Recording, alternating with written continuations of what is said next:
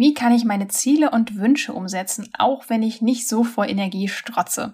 Diese Frage hat uns von einer Leserin erreicht. Sie schreibt, wie kann man als Person, die schnell überreizt ist und kein 24-7 Hasselmensch ist, seine Ziele erreichen und die Themen umsetzen, für die man brennt? Können das nur die, die bereit sind, alles inklusive Seelenfrieden, Schlaf und Pausen aufzugeben? Wir lieben diese Frage weil wir das selber sehr gut nachvollziehen können. Und deswegen werden wir dir in dieser Still- und Stark-Folge fünf wichtige Impulse mitgeben, um dir deine Energien richtig einzuteilen und deine Ziele zu erreichen. Viel Freude beim Hören.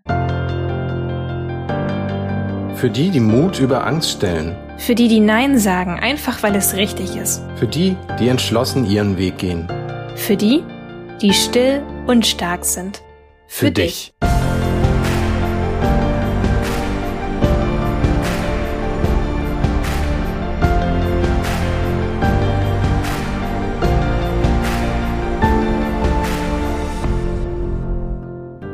Diese Folge wird wieder unterstützt durch unseren Partner Athletic Greens. Darüber freue ich mich besonders, denn das grüne Superpulver ist mittlerweile ein fester Bestandteil meiner Morgenroutine und ich fühle mich deutlich klarer im Kopf, wenn ich es genommen habe.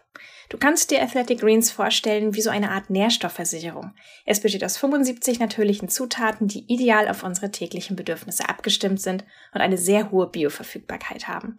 Außerdem schmeckt es total lecker, enthält nur ein einziges Gramm Zucker und ist vegan.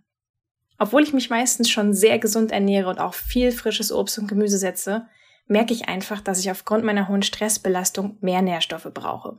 Zudem ist es auch so, dass sich unser Nährstoffbedarf sowieso täglich verändert aufgrund von Stress, Schlafverhalten, Bewegung und anderen Umwelteinflüssen. Wenn du die Wirkung gerne mal selbst testen möchtest, dann empfehlen wir dir einfach mal mit einer Monatsration anzufangen und die Effekte selbst an dir zu beobachten. Athletic Greens bietet dir eine 60-Tage-Geld-Zurück-Garantie an, also null Risiko für dich und du kannst dich in Ruhe davon überzeugen, wie wertvoll es ist, in die eigene Gesundheit zu investieren. Aber das Beste kommt noch. Athletic Greens schenkt Still- und Stark-Hörerinnen und Hörern außerdem exklusiv zur Abo-Bestellung einen gratis Jahresvorrat an Vitamin D3 und K2 dazu, plus fünf praktische Travel Packs für unterwegs. Geh dazu einfach auf athleticgreens.com slash still und stark oder klick dich einfach direkt in unsere Shownotes zu dieser Folge. Ja, die eingangs erwähnte Frage, das ist sicherlich etwas, wo wir das sehr gut nachvollziehen können. Deswegen haben wir es auch aufgegriffen. Sie rannte bei mir offene Türen ein. ich kann das so nachfühlen. Wo erlebst du das? Wie, wie erkennst du das, dass du sagst, hey, das ist eine Frage, die mich auch betrifft oder beschäftigt? Okay, also für, für mich beziehungsweise für uns ist es ja eigentlich schon eine Sache, die seit Jahren läuft, ne? dass wir uns wirklich chronisch überfordert und äh, K.O. fühlen. Und da, das ist privater Natur und da irgendwie beruflich noch seine eigenen Ziele unter den Hut zu bekommen und daran weiterzuarbeiten, das, das schlaucht schon extrem. Weil viele andere Dinge einfach wichtiger sind. Man, man wird durch äußere Umstände manchmal gezwungen, Prioritäten anders zu setzen, kann sehr lange sich nicht groß um das kümmern, was man eigentlich selber noch gerne erreichen möchte. Und das schmerzt auch ein Stück weit. Und manchmal hat man ja auch das Gefühl, man redet nur, also zum Beispiel Meetings, die man ohne Ende hat, dann verschiedene Projekte parallel, die irgendwie vielleicht auch nicht so richtig vorwärts gehen, wie man das möchte zumindest. Dann hat man noch persönliche Ziele, Familie, Kinder. Also es kommt viel zusammen, je nachdem, wer man gerade ist. Und die Frage, denke ich, die betrifft nicht nur Einzelpersonen. Das ist tatsächlich eine Sache, wo man merkt, das ist ein allgemeines Phänomen, dass man das Gefühl hat, einem Ziel hinterher zu rennen oder das Gefühl hat, überhaupt nichts zu erreichen. Und dann sieht man die Erfolge von anderen und fragt sich, wow, was muss ich denn machen, um da hinzukommen? Ja, genau. Und du denkst so, wow, also andere Menschen haben voll viel Energie und bei denen sieht das alles so super leicht aus. Und ich meine, natürlich gibt es diese Menschen auch. Ne? Es gibt Menschen, die haben mehr Energie zur Verfügung. Aber das ist etwas, was ich auch noch äh, anschneiden wollte. Jeder hat halt auch so seine eigene Baseline. Also jeder Mensch hat eine unterschiedliche ja, Energie zur Verfügung. Genau. Und das ist, denke ich mal, so ein Punkt. Mit der Energie fangen wir heute mal ein bisschen an wo man merkt, es geht jetzt nicht nur darum, okay, wenn ich ein Bein gebrochen habe, kann ich wahrscheinlich nicht so gut laufen gerade, sondern es geht darum, wenn man so die nächsten fünf oder zehn Jahre anschaut, was will ich da erreicht haben, was ist realistisch. Also es geht nicht so um momentane Sachen, wo ich sage, okay, jetzt waren zwei stressige Wochen, sondern wirklich, wo ich sage, okay, ich muss mich annehmen, wie ich bin, das ist die Energie, die ich habe. So, das mag geprägt sein, vielleicht auch durch eine Krankheit, durch andere Belastungen oder man ist einfach so. Das ist völlig egal. Was ich damit sagen möchte, ist nur, dass wir jetzt hier über etwas reden, wo man sagt, das wird wahrscheinlich fünf Jahre so bleiben. So.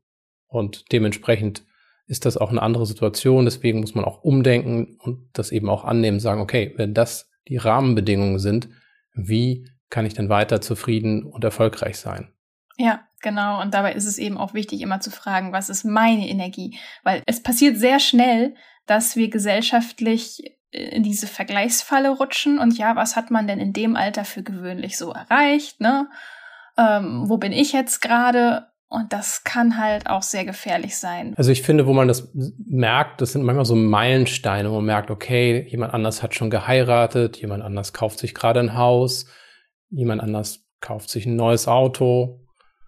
Das sind so Sachen, wo man merkt, okay, da passiert außen was. Jemand kriegt Kinder. Und dann merkt man so ein bisschen, okay, die sind ja in meinem Alter. Wo bin ich denn gerade? Was will ich gerade? Und warum sind die weiter als ich? Sollte ich nicht auch dort schon sein? Und das sind alles so Gedanken, wo man dann merkt, okay, das ist so ein Reflexionspunkt und das muss nicht unbedingt ein positiver Reflexionspunkt sein und das zieht einen sicherlich runter. Ne? Oder jemand anders wird befördert, man selber aber noch nicht. Dann redet man vielleicht über das Einkommen, der andere verdient viel mehr. Also das ist, es gibt einen Haufen Sachen, wo man einfach merkt, man kommt nicht dahin, wo jemand anders gerade ist und berücksichtigt dabei aber überhaupt nicht, wie derjenige dorthin gekommen ist, was er bereit ist dafür zu opfern und wie wohl er sich damit überhaupt noch fühlt. Und selbst wenn er sich damit wohl fühlt, muss man sich fragen, hätte ich die Energie, will ich das? Und ja, das ist das, womit wir uns heute so ein bisschen beschäftigen wollen und vor allem, wie man auch wieder weiter etwas erreichen kann und damit auch zufrieden sein kann. Du hast ja schon sehr viele verschiedene Gründe genannt, warum man vielleicht äh, etwas weniger Energie hat zum Beispiel. Aber ich finde es gerade, weil dieser Podcast ja auch still und stark heißt, finde ich es wichtig, auch noch mal so ein bisschen über Persönlichkeitstypen zu sprechen. Weil gerade wenn du halt eher introvertierter bist oder sehr sensibel bist und stark auf Umweltreize reagierst, dann merkst du ja einfach, dass dir alleine schon sehr viel Energie im Alltag verloren geht, weil du vom Typ her jemand bist, der einfach sehr viel reinbekommt an Reizen. Und gerade das ist für mich zum Beispiel so ein Thema, wo ich mich sehr in Akzeptanz üben muss. Also ich merke einfach, mir geht auch wirklich sehr viel Energie dadurch verloren, wenn es zum Beispiel laut ist, wenn ich viele Unterbrechungen habe, wenn ich viel unter Menschen bin. Das, das sind so Dinge, das, das passiert einfach. Da kann ich nichts dran ändern. Ich bin vom Typ her einfach so, dass ich schneller reizüberflutet bin als andere Menschen, weil ich einfach sehr viele Reize reinlasse und die gar nicht so abgeblockt bekomme. Und das ist etwas, womit man sich auch erstmal anfreunden muss und sagt, ja, okay, vielleicht betrifft das andere nicht so stark, mich aber schon. Mhm. Vielleicht ein wesentlicher Merksatz dazu ist eben, dass es slow is better than stuck. Hattest du hier notiert und das finde ich einen sehr guten Punkt, dass man sich vor Augen führt. Es geht hier nicht darum, schnell zu sein, sondern es geht darum, beständig zu sein. Und das ist besser als irgendwo stecken zu bleiben. Also langsam ist besser als ja, stecken zu bleiben, hängen zu bleiben und auch das anzunehmen. Das ist für mich eigentlich so mal der erste Punkt, weil wenn ich die Motivation verliere, weil ich das Gefühl habe, ich bin langsam und mir dann gleich die Wertung im Kopf kommt, das ist aber auch nicht ausreichend, das ist nicht gut genug, dann geht mir auch noch der Mut verloren, überhaupt weiterzumachen. Also von daher dieses, naja, ich mache bestätige was, das wird vielleicht ein bisschen dauern, aber wenn es das wert ist, gemacht zu werden, dann mache ich das jetzt auch weiter. Das ist ein ganz wichtiger Aspekt, bevor wir jetzt überhaupt in so Tipps reingehen, um auch die eigene Energie besser zu managen. Ja, genau. Also wir müssen uns wirklich immer vor Augen halten, wir laufen hier einen Marathon und keinen Sprint, ne? Also natürlich vom Gefühl her wäre mir ein Sprint natürlich auch lieber, ne? Bisschen zusammenreißen und dann schnell ankommen, aber so läuft's halt im Leben nicht. Und deswegen ist es halt auch so wichtig, sich mit seinen eigenen Energien zu befassen, damit man sie eben auch dauerhaft richtig verwenden kann, weil ich möchte ja in einem Stück ins Ziel kommen und nicht irgendwie wenn ich falsch mit meinen Energien umgehe, kann es vielleicht auch sein, dass ich gar nicht mein Ziel erreiche, weil ich mich einfach verbraucht habe. Genau. Was ich sehe und was für viele vielleicht auch wichtig ist, dass man überhaupt mal rausfindet, wann habe ich denn Energie?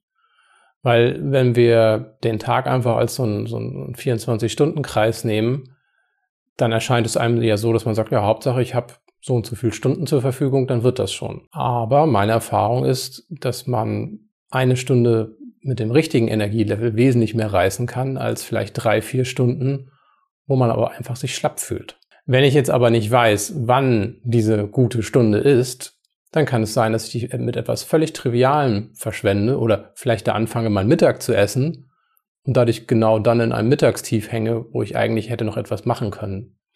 Und das ist eigentlich so der erste Punkt, rauszufinden, wann sind meine produktiven Phasen, weil jeder Mensch hat einen Biorhythmus, aber der unterscheidet sich im Detail. Und diese Details zu kennen, das macht den Unterschied, um auch ein besseres Gefühl dafür zu bekommen und auch ein Gefühl von Zufriedenheit, weil man einfach weiß, dann ist man leistungsfähig, dann sollte man vielleicht nicht in ein Meeting gehen, wo man sowieso nur sitzt oder zuhört. Ja, genau, jetzt stellt sich halt die Frage, ja, wie finde ich denn das raus? Wie finde ich denn raus, wann ich die meiste Energie habe oder wann ich jetzt meine super produktive Stunde habe und wie ich sie auch nutzen kann? Und da kommen wir zum ersten Impuls, den wir eigentlich auch gerne heute mitgeben möchten. Und das ist die Empfehlung, ein Energietagebuch zu führen. Für, sagen wir mal, vier Wochen in etwa. Da sollte man schon einen ganz guten Überblick bekommen haben. Und Timon, du hast das schon mal gemacht. Ich glaube sogar länger als vier Wochen. Magst du mal so ein bisschen erzählen, wie du das gemacht hast und was du daraus erkannt hast? Also das Wesentliche, was so ein Energietagebuch einem nachher aufzeigt, ist, was man erkennt. Von mir aus über mehrere Wochen eben auch, dass man merkt, okay, meinetwegen ab drei Uhr nachmittags kommt meine Energie zurück. Und wenn ich das über mehrere Wochen verfolge, dann merke ich ja, okay, das ist nicht nur heute ein guter Tag gewesen, sondern das ist eine gute Uhrzeit, prinzipiell. Weil so sind meine Abläufe und da passt es und auf einmal habe ich dort Energie. Und das kann man erst erkennen, wenn man mehrere Tage hintereinander feststellt, okay, das ist immer das gleiche Muster. Also soll sich eigentlich ein Muster abzeichnen. Das ist die Strategie dahinter. Es gibt x verschiedene Möglichkeiten, das zu machen. Das Wesentliche ist eigentlich, dass man sich notiert, wie viel Energie habe ich jetzt um 15 Uhr, wie viel Energie habe ich um 16 Uhr, um 17 Uhr. Also du trägst dir das wirklich pro Stunde einmal ein. Ne? Das macht natürlich Arbeit, aber das macht man ja jetzt auch nicht ewig, sondern nur mal für vier Wochen, um das halt äh, durchzuprüfen. Genau. Also man kann auch gerne mit weniger anfangen. Es ist halt einfach nur, wo man sagt, okay, vier Wochen ist ein, ein, guter statistischer Wert, wo man sagen kann, da hat man dann auch mal so Aussetzer zwischendurch, wo man vielleicht eine Nacht schlecht geschlafen hat und der ganze Tag anders verläuft. Das hat man damit ausgeglichen und dann hat man auch mehr Sicherheit über so eine Aussage. Wichtig ist, das einfach mal anzufangen. Das denke ich mal ist das Wesentliche. Ne? Selbst wenn man das nur eine Woche mal schafft, dann merkt man ja schon, oh, da habe ich Daten, da weiß ich etwas über mich, erfahre ich etwas, was ich vorher gar nicht wusste. Würdest du sagen, dass man dafür zwei Diagramme machen sollte? Also, dass man, dass man eins macht für so einen typischen Arbeitstag, wie da die Energieverteilung ist, und dass man eins macht für einen Nicht-Arbeitstag, wie zum Beispiel Wochenenden oder eben auch Urlaubstage, wie die Energie sich da verändert? Würdest du sagen, dass es Sinn macht, das zu trennen? Prinzipiell würde ich sagen, es kann Sinn machen, aber man muss sich dann auch fragen, warum macht man zwei Diagramme? Also je komplexer etwas wird, desto unwahrscheinlicher ist es natürlich, dass man das Projekt auch durchführt. Ich habe das meines Wissens nach nicht gemacht. Das liegt aber daran, jetzt kommen wir auf den wichtigen Punkt, warum man es machen sollte, das zwei Diagramme zu nutzen, ist, wenn mein Wochenendrhythmus völlig anders ist als mein Arbeitstagrhythmus. Mhm.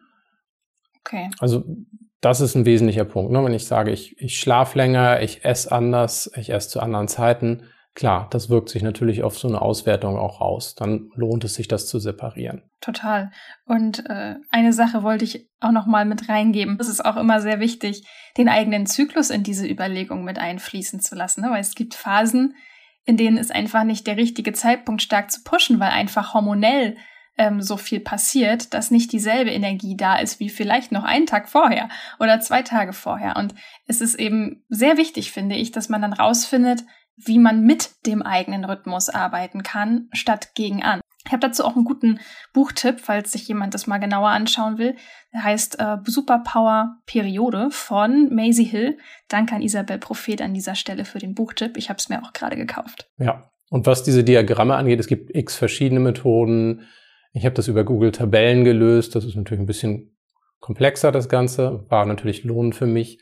Man kann das Ganze aber auch in Form eines Bullet Journal einfach eintragen, dass man sich dann sagt, okay, ich trage hier meinetwegen eine, eine, eine 5 ein. Also ich mache mir erstmal ein Diagramm, dann trage ich mir eine 5 ein, wenn ich viel Energie habe, eins wenig. Ich kann das mit Punkten machen. Da gibt's verschiedenste Methoden. Das ist aber auch nicht entscheidend. Wirklich entscheidend ist, einfach mal aufzeichnen über einen Zeitraum von vier Wochen, wie du es zum Beispiel gesagt hast. Wie ist denn meine Energie über den Tagesverlauf? Und das Gleiche, was du eben auch noch sagtest für den Zyklus. Ich finde das super spannend, weil man sich, wenn man diese Information hat, eben auch nicht mehr so fertig macht dafür, dass man gerade nichts leisten kann. Und man sagt, ja, ja. das ist wie jeden Monat. genau, ja, ich glaube, wir müssen auch einfach generell mal weg von dieser Annahme, dass wir jeden Tag mit derselben Energie aufwachen. Das ist ja völliger Quatsch. Wir wachen, wir wachen jeden Tag anders auf. Also es, es ist ein anderer Tag. Du fühlst dich anders und, und du hast nicht immer dasselbe Maß an, an Ressourcen zur Verfügung. Manchmal weißt du gar nicht, woran es lag. Also klar, manchmal weiß man ganz genau, äh, man hat irgendwie total mies geschlafen, weil man zwischendurch aufgewacht ist. Weil manchmal wacht man auch auf und weiß gar nicht, was jetzt passiert ist. Und trotzdem hat man schon so dieses Gefühl in der Bauch gegen, oh, das wird jetzt vielleicht ein komischer Tag. Jetzt muss ich mal ein bisschen mehr auf mich aufpassen. Genau. Da kommen wir eigentlich dann auch zum nächsten Punkt, das ist nämlich Energieräuber zu identifizieren. Und was kann man dazu sagen? Was würdest du empfehlen? Was, was siehst du so, worauf man ein Auge haben sollte, um das vielleicht auch mit festzuhalten? Das ist eine ganz spannende Übung für alle. Ich glaube, viele Leute, die Listen lieben, werden da ihre große Freude dran haben. Weil erstmal nimmt man sich einfach wirklich ein Notizbuch oder einen Zettel und fängt an, alle Aktivitäten aufzulisten, die fürs eigene Leben wichtig sind. Und nicht nur die Aktivitäten, wie zum Beispiel Sport, Social Media, zu wenig gegessen. Das können auch äh, natürlich positive Aktivitäten sein, wie Rituale, wann schreibe ich in mein Journal, mache ich Achtsamkeitsübungen den Tag über. Also wirklich mal so alles aufzuschreiben, was mache ich eigentlich so den ganzen Tag über, positiv wie negativ. Das sind so Sachen, wo man ähm, auch mal Energieräuber bei Aktivitäten herausfinden kann aber auch Substanzen. Substanzen sind zum Beispiel auch ganz, ganz wichtig. Und da kann man auch mal so eine Liste machen. Ne? Was, was sind so Substanzen oder Lebensmittel, die ich so den ganzen Tag regelmäßig zu mir nehme? Zum Beispiel Koffein, Alkohol, Süßigkeiten auch ganz, ganz wichtig, können großer Energieräuber sein, wenn man da sehr viel snackt zum Beispiel. Oder Fertiggerichte. Ne? Also alles, was man, was man tagtäglich so konsumiert, was einem persönlich wichtig ist, das einfach mal aufzulisten und dann im nächsten Schritt zu schauen, was davon gibt mir Energie und was wiederum zieht mir Energie ab. Also wirklich mal so eine, ja, so eine buchstäbliche Energiebilanz für sich selbst zu erstellen. Das Wesentliche, denke ich, ist hier auch, dass man hier nicht sich in Details verliert, aber die Sachen, die du genannt hast, das sind wirklich große Faktoren, wo man merken wird, okay, wie fühle ich mich denn, wenn ich morgens meinen Kaffee, meinen Espresso getrunken habe?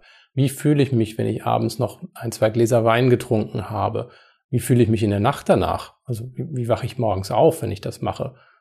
Und da merkt man dann schon, okay, das Spielfeld, von dem wir vorher geglaubt haben, okay, alle anderen können was, ich kann gar nichts, ich habe so wenig Energie, wird ein bisschen detaillierter. Man merkt, man hat mehr Stellschrauben im Leben, als man es eigentlich dachte, weil man sagt, okay, auf die Uhrzeit kommt es an, auf diese Faktoren, was mir Energie rauben oder Energie hinzufügen kann. Und dann merke ich, ich habe Dutzend, wenn nicht Dutzende von Optionen, an denen ich arbeiten kann, an denen ich etwas verändern kann, um mein Leben angenehmer zu gestalten und auch zufriedener zu sein. Und das finde ich sehr, sehr wichtig, dass man sich da nicht so hilflos fühlt und sagt, oh, ich kann gar nichts ändern. Ja, völlig. Genau, und du, du hast auch gerade nochmal den Kaffee angesprochen. Das ist nämlich zum Beispiel auch ganz interessant, wenn wir jetzt halt an unsere Liste gehen und sagen, Mensch, ich bewerte jetzt, ist das eine gute Energiequelle oder ist das eine schlechte Energiequelle? Gerade Kaffee ist eigentlich so ein ganz spannendes Beispiel, weil der Kaffee kann dir ja Energie geben. Du fühlst dich erstmal gepusht, du fühlst dich erstmal ne, so, so ein bisschen stärker motiviert. Und vielleicht kann es aber auch sein, dass Kaffee dich eben auch nervös macht. Ne? Ist ja bei manchen Menschen auch so. Und dann ist das eine Energiequelle, wo du sagst, okay, wirkt im ersten Moment, aber insgesamt vielleicht doch eine schlechtere Energiequalität. Das ist, was man echt mal so ein bisschen für sich bewerten muss. Ne, dass man nicht nur den ersten Effekt anschaut, sondern was macht es mit mir eigentlich so den Tag über verteilt. Ein anderes Beispiel für eine gute Energiequelle ist zum Beispiel, wenn ich täglich in mein Journal schreibe, zum Beispiel gleich morgens schon. Ne? Das ist eine gute mentale Energie. Und da ist es halt wichtig, das mal so ein bisschen für sich durchzugehen.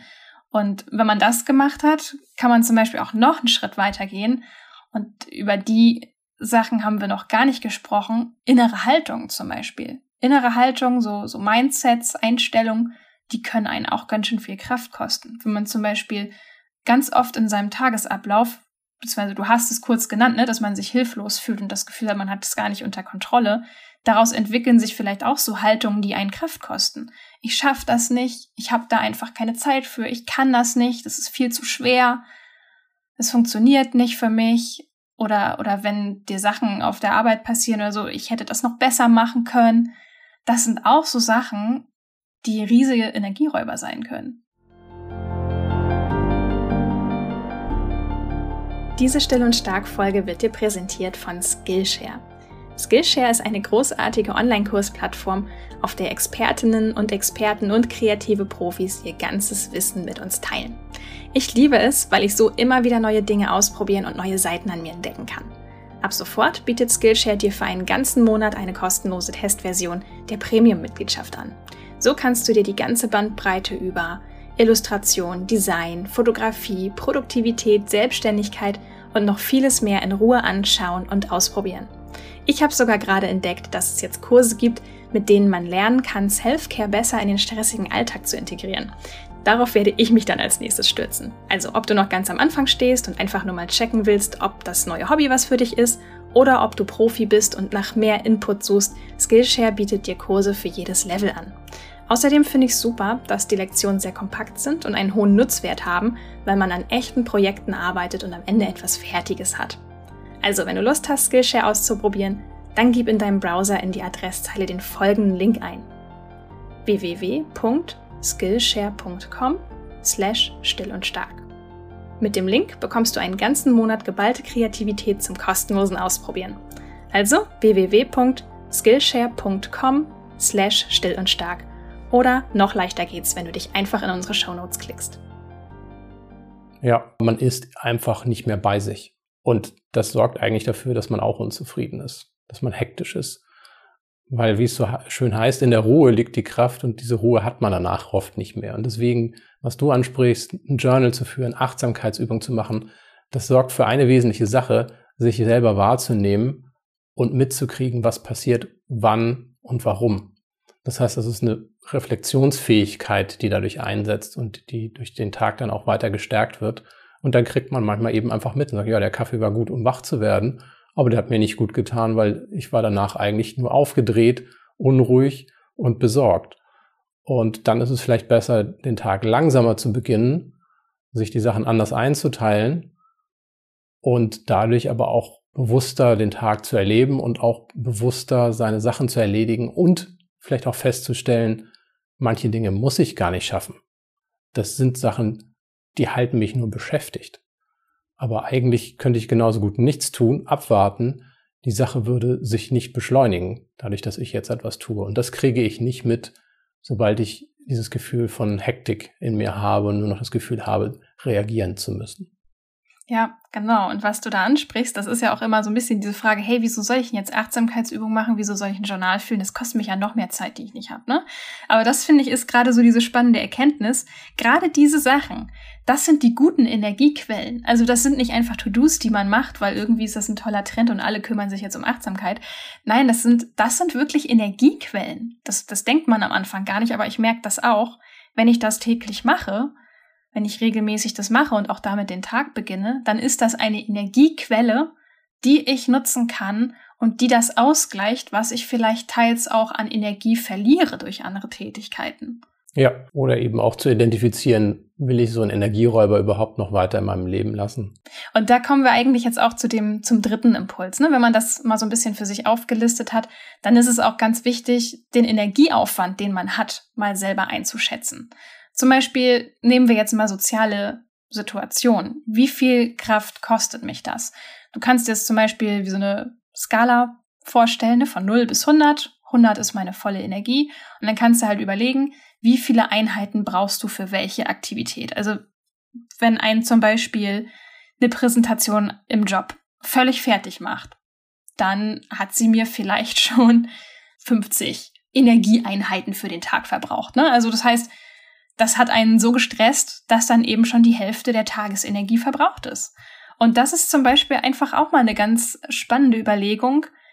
Wie lange brauche ich denn, um zu meinem natürlichen Energielevel, also meiner persönlichen Baseline, zurückzukommen, wenn ich das mache, wenn ich zum Beispiel Meetings hatte, wenn ich Präsentationen gehalten habe, wenn ich auf Events war. wenn ich in einer chaotischen, lauten Umgebung gearbeitet habe zum Beispiel oder wenn ich bei Treffen mit meiner Familie bin, wenn ich neue Leute kennenlerne, wenn ich reise, wenn ich mit Arbeitskollegen spreche. Also alle diese Tätigkeiten, die so im Alltag vorkommen.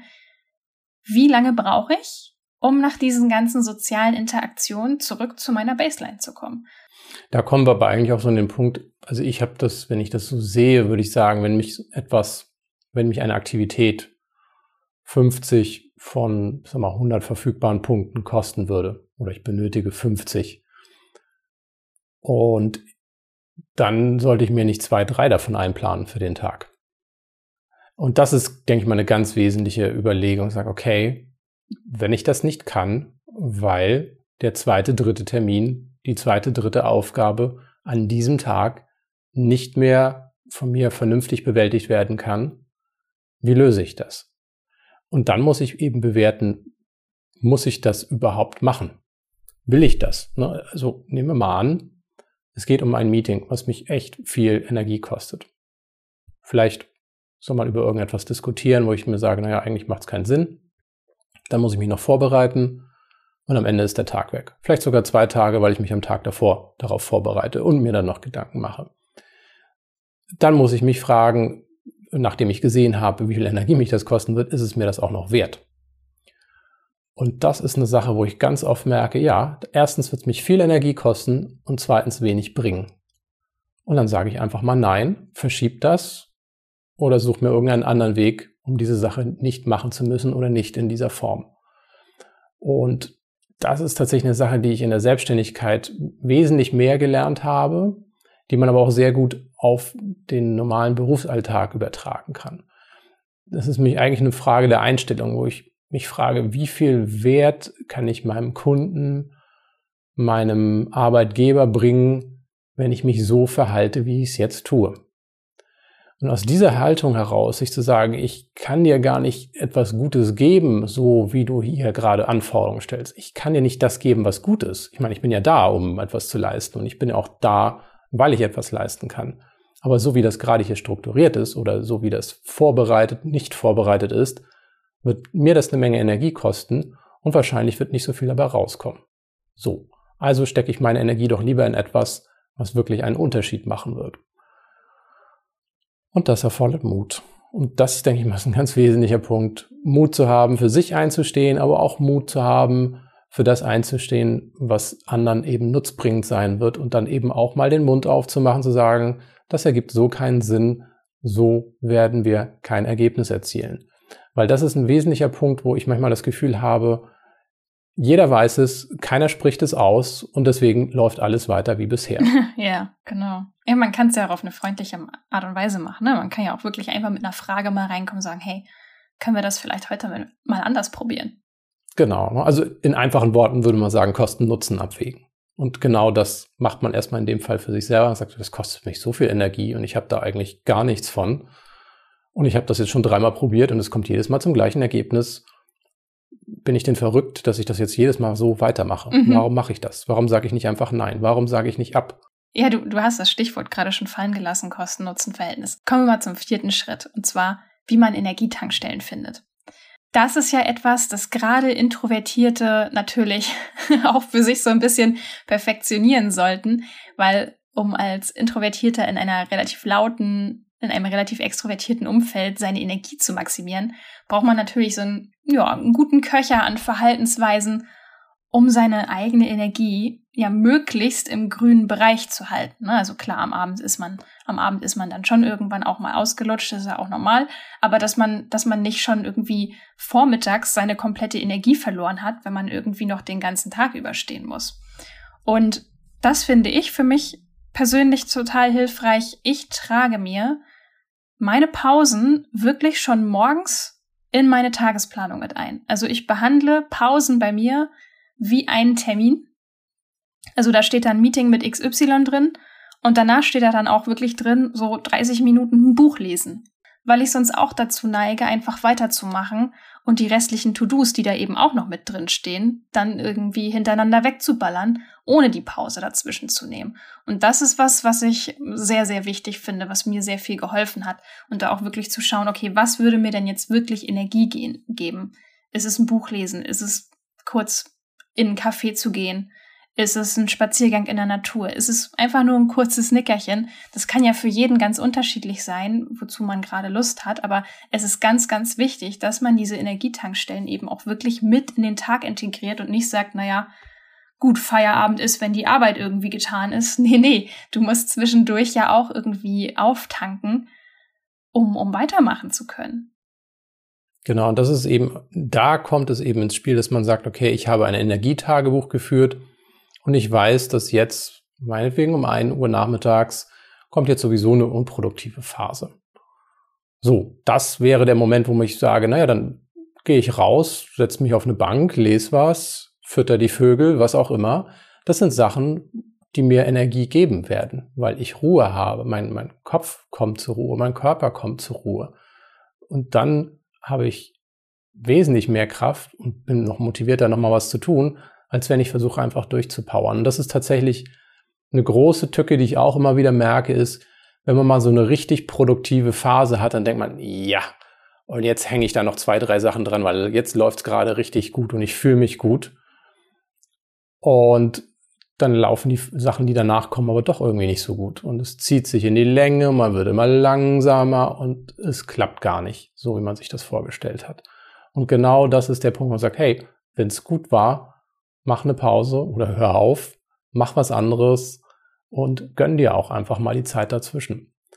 Und wenn man jetzt sagt, ah, ich kann jetzt ja aber nicht den Arbeitsplatz verlassen, ja gut, dann schau mal, dass du vielleicht deine sozialen Kontakte in der Zwischenzeit pflegst. Je nachdem, ne? dass man sagt, hey, dann schreibe ich demjenigen eine kurze Nachricht oder ich schaue mal bei dem Kollegen oder der Kollegin ins Büro rein, frage, ob sie auch eine kurze Pause machen wollen. Es, es kommt ja darauf an, wie runter ich bin. Ne? Also es gibt die Sachen, wo ich sage, hey, ein Gespräch würde mich jetzt aufbauen oder es ist eine Person, da muss ich drüber nachdenken, dann natürlich nicht. Ne? Aber ich versuche nur so ein bisschen die Optionen aufzuzeigen, weil es kann schon hilfreich sein, dass man mit einem Menschen Zeit verbringt, sofern der zu den eigenen Bedürfnissen kompatibel ist, dann ist es schon mal ganz hilfreich zu sagen, hey, lass uns mal irgendwie vor die Tür gehen, ein bisschen frische Luft schnappen. Ich könnte eine kurze Pause gebrauchen, aber dann können wir vielleicht über ein bisschen was reden. Das kann helfen. Weil das, das finde ich eben nochmal ganz wichtig zu betonen, auch als introvertierter Mensch ist man dann eben nicht jemand, der keine Menschen sehen will, aber vielleicht muss man einfach mal andere Menschen sehen oder andere Gespräche führen. Oder man muss allein auf der Parkbank sein. Auch das ist okay. ja, genau. Und dazu kommen wir jetzt auch noch. Und dann haben wir auch den, den fünften Impuls betrachtet wir müssen uns natürlich auch mit unserem Umfeld auseinandersetzen. Vielleicht, ne, wir reden ja jetzt schon eine ganze Weile, vielleicht hat es manche gewundert, dass wir noch gar nicht über Energieräuber im Außen gesprochen haben. Aber klar, natürlich sind auch Menschen teilweise Energieräuber. Sie können uns Energie geben, sie können uns aber auch Energie absaugen, je nachdem, was das für Menschen sind. Und deswegen, jetzt kommt wieder ein Tipp für die ganzen Listenfreunde, einfach mal anfangen, alle Menschen im eigenen Leben so aufzulisten. Also Familie, Freunde, Kollegen, alle, mit denen man wirklich so jeden Tag regelmäßig Kontakt hat. Und dann kann man ja mal überlegen, ist das eine Person, die mir Energie gibt oder ist das eine Person, die mir Energie abzieht? Also das ist, das ist einfach faktisch so. Und dann ist natürlich jetzt die Frage, wenn eine Person mir mehr Energie gibt, kann ich dann vielleicht mehr Zeit mit ihr verbringen? Und wenn es zum Beispiel eine Person ist, die mir aber sehr viel Energie abzieht oder die vielleicht anstrengend ist, wie, wie kann ich etwas finden, um das vielleicht auszugleichen? Also wir haben ja auch eben über Energiequellen gesprochen, über Energietankstellen. Hm, kann man die vielleicht vor oder nach dem Kontakt mit Personen anwenden, die eben besonders fordernd sind? Ne? Weil man kann nicht jeder Person aus dem Weg gehen, nur weil man merkt, dass sie anstrengend ist. Mhm. Ja, ich denke, es ist ein schwieriges Thema, gerade wenn man jetzt hier über Menschen redet dann ist das ein bisschen was anderes, als zu sagen, hey, ich trinke keinen Kaffee mehr und ich rede ich red mit der Person nicht, das ist schon eine andere Qualität. Also das kann ich nicht einfach machen. Du kannst nicht alles aus deinem Leben kicken, was dir irgendwie anstrengend vorkommt. Ja, und ich denke, das ist auch nicht Ziel des Ganzen, weil ich denke, am Ende muss man sich auch fragen, wie kann ich meine Ressourcen, wie kann ich meine Kräfte stärken, um das, was ich habe, optimal auch nutzen zu können und auch mit Freude nutzen zu können. So, und von daher ist es auch so, dass wir jetzt nicht sagen können, hey, pauschale Antwort und dann funktioniert das, sondern es sind eigentlich eher Anregungen, wo man sich sagen kann, okay, das ist jetzt wie so ein Buffet gewesen, wo man sagt, okay, was bringt dir jetzt was davon? Wo versprichst du dir am meisten davon? Und probier den Teil aus und dann guck, wie du, wenn du damit Erfolg hattest, darauf aufbauen kannst. Aber ich finde es tatsächlich wichtig, sich zu überlegen, okay, wenn ich mit jemandem geredet habe, freue ich mich danach, weil ich mit der Person Kontakt hatte oder so eine Sache, wo man sagt, okay, da muss ich schon in einem fitten Zustand sein, um dieses Gespräch führen zu können. Wer das ist und warum das so ist, das muss jeder für sich selber beurteilen. Darüber können wir wenig sagen. Das ist wirklich eine sehr persönliche Sache und auch ein persönlicher Eindruck. Wichtig ist es aber, darüber reflektiert zu sein, dass es so ist was es macht. Oder vielleicht auch herauszufinden, sind es vielleicht bestimmte Themen, die mich total runterziehen? Sind es Dinge, wo ich sage, ja, wenn derjenige mal wieder darüber redet, was in den Nachrichten läuft, dann zieht mich das runter. Wenn derjenige darüber redet, wie es ihm persönlich geht, dann finde ich das angenehm. Dann ist es wichtig, vielleicht demjenigen das zu sagen, sagen, du, das zieht mich runter, lass das Thema wechseln, das tut mir gerade nicht so gut. Und das finde ich auch sehr wichtig, dass man nicht die Person als Problem sieht, sondern vielleicht auch manchmal die Inhalte, die das Problem erzeugen. Genau, und dass man, dass man eben auch rauskommt aus der eigenen Hilflosigkeit und sagt, Mensch, aber vielleicht kann ich ja sogar in dieser Situation als Impulsgeberin oder als Impulsgeber fungieren und auch vielleicht das Gespräch mal bewusst in eine positivere Richtung lenken. Ja, also mir ist bewusst, dass das auch Energie kostet, wenn man ein, ein Gespräch sogar bewusst umlenken möchte. Aber das ist zum Beispiel auch möglich. Es gelingt auch manchmal wirklich, indem man dann zum Beispiel sagt, hey, ich wollte dir noch von was Tollem erzählen, was ich gestern gelesen habe. Das hilft dann manchmal auch, um das Gespräch wieder auf eine andere Ebene zu bringen. Zusammenfassen kann man das vielleicht damit, dass mehr eben nicht mehr ist, sondern manchmal ist weniger mehr. Warum? weil einem das Zeit zum Nachdenken gibt, dass man einen besseren Überblick bekommt. Und was heißt das in der Praxis? Das heißt oft, dass wenn man weniger in einen Tag reinpackt, versucht reinzupacken, man mehr Zeit zum Nachdenken hat, dadurch sich auch besser gewahr wird, wie der eigene Zustand ist, wie der Zustand des Umfelds ist, dass man da vielleicht für das Umfeld nämlich auch etwas tun muss, tun kann. Und dafür braucht es Ruhe. Das heißt, wenn jemand einfach eine Stunde sich für sich nimmt zum Nachdenken, dann ist das nicht verschwendete Zeit, sondern das ist vielleicht die Zeit, die nötig ist, um Abstand zu sich zu bekommen, Abstand zur Sache zu bekommen, eine erhöhte Blickweise zu erhalten. Und dadurch hat man die erst. Man muss Zeit und Raum haben. Das, das muss erstmal existieren. Und dann hat man wirklich auch die Möglichkeit, sich zu überlegen, wie mache ich das jetzt besser? Was ist wirklich notwendig? Was kann man rausfallen lassen? Und das ist ein absoluter Luxus eigentlich, den man sich gönnen kann, um ein zufriedeneres Leben zu haben, weniger Dinge im Tag machen zu wollen und nicht zu versuchen, alles zu maximieren. Ich kenne das Gefühl, gerade als ich angefangen habe, mich selbstständig zu machen, war das für mich so ein Ding, wo ich sage, okay, optimieren und so weiter, bis man dann irgendwann merkt, naja, optimieren ist nicht alles im Leben. Viel wichtiger ist, sich zu fragen, was sind die wirklich wichtigen Dinge im Leben? Wo lohnt es sich, Zeit und Kraft drauf zu werfen, weil das Ergebnis sehr, sehr lohnend ist? Und das ist das, was ich oft merke, dass die Leute völlig undifferenziert durchs Leben rennen und wo sie Zeit haben, sie einfach verbraten, ohne nachzudenken. Aber Zeit, die man zum Nachdenken verbringt, ist wirklich wertvolle und wichtige Zeit und dafür muss man eben Raum schaffen. Ja, genau. Ja, und auch indem man diese, diese Fünf-Schritte-Methode anwendet. Ne? Manchmal wird einem dann erst bewusst, dass man Räume identifizieren kann, die man vorher gar nicht erkannt und gesehen hat. Man hat gedacht, so ja, ich habe zwar dieses Ziel, aber wie soll ich es denn erreichen? Schließlich ist der Alltag so übermächtig. Aber wenn man diesen Schritt zurück macht und das wirklich mal bewusst durchleuchtet, dann entstehen auch manchmal Räume, mit denen man überhaupt nicht gerechnet hat. Und das finde ich sehr schön. Und wer sich jetzt fragt, oh, wo soll ich diesen Raum finden? Mal ein einfaches Experiment, sich auf den Balkon setzen oder in einen Park den Sonnenuntergang beobachten. Das ist erstens schön und zweitens schafft es einem aber auch die Zeit im Kopf, mal darüber nachzudenken, was wirklich los ist und was wichtig ist und was nicht. Ja, ciao Kakao, wir sind dann mal im Park. und füttern die Raben, ja. Genau. Wenn dir diese Folge gefallen hat, dann abonnier doch einfach unseren Podcast in deinem Podcast-Player. Darüber freuen wir uns, wenn du uns etwas mitteilen möchtest. Du kannst uns gerne auch eine E-Mail schreiben. In jedem Fall würden wir dir empfehlen, abonnier doch einfach mal unseren Moodletter, falls du ihn noch nicht kennst. Denn dort kannst du mit uns in Kontakt bleiben. Du wirst immer über die neuesten Folgen informiert und du kriegst wirklich wertvolle und wichtige Impulse, die dir helfen, dein Leben so zu führen, dass du wirklich sagen kannst, hey, ich bin auch still und stark, ich bin mit meiner Persönlichkeit im Reinen und auch damit zufrieden. Mm, schön gesagt. Okay, Macht's gut, bis zum nächsten Mal. Bis zum nächsten Mal.